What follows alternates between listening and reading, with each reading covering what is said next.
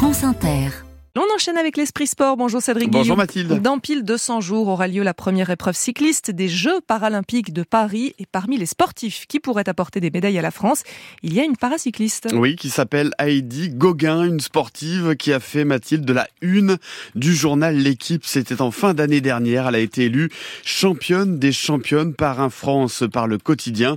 Et ça a été euh, évidemment une fierté pour elle. Je suis super reconnaissante euh, de cette récompense faite par l'équipe et je suis aussi heureuse de l'engouement que, que ça a eu auprès de mes proches et auprès de, des personnes sur les réseaux sociaux qui ont su euh, vraiment être derrière moi. Alors forcément, on fait un petit peu plus attention à elle dans son petit village. Elle habite en Mayenne, à Saint-Georges-sur-Herve.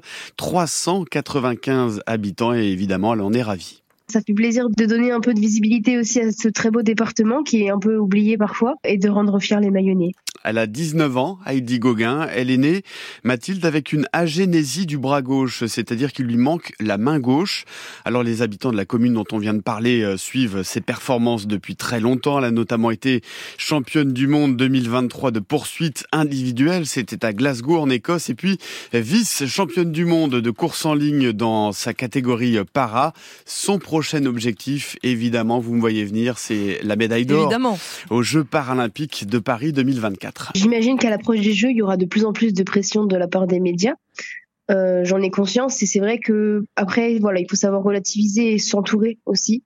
Donc euh, pour l'instant je le vis plutôt bien, à voir avec le temps, mais j'ai conscience de ça et en tout cas je vais tout faire pour que tout se passe bien. Voilà, Heidi Gauguin à suivre euh, au niveau de la délégation française pour les prochains Jeux paralympiques de Paris. Cédric Guillou pour l'Esprit Sport.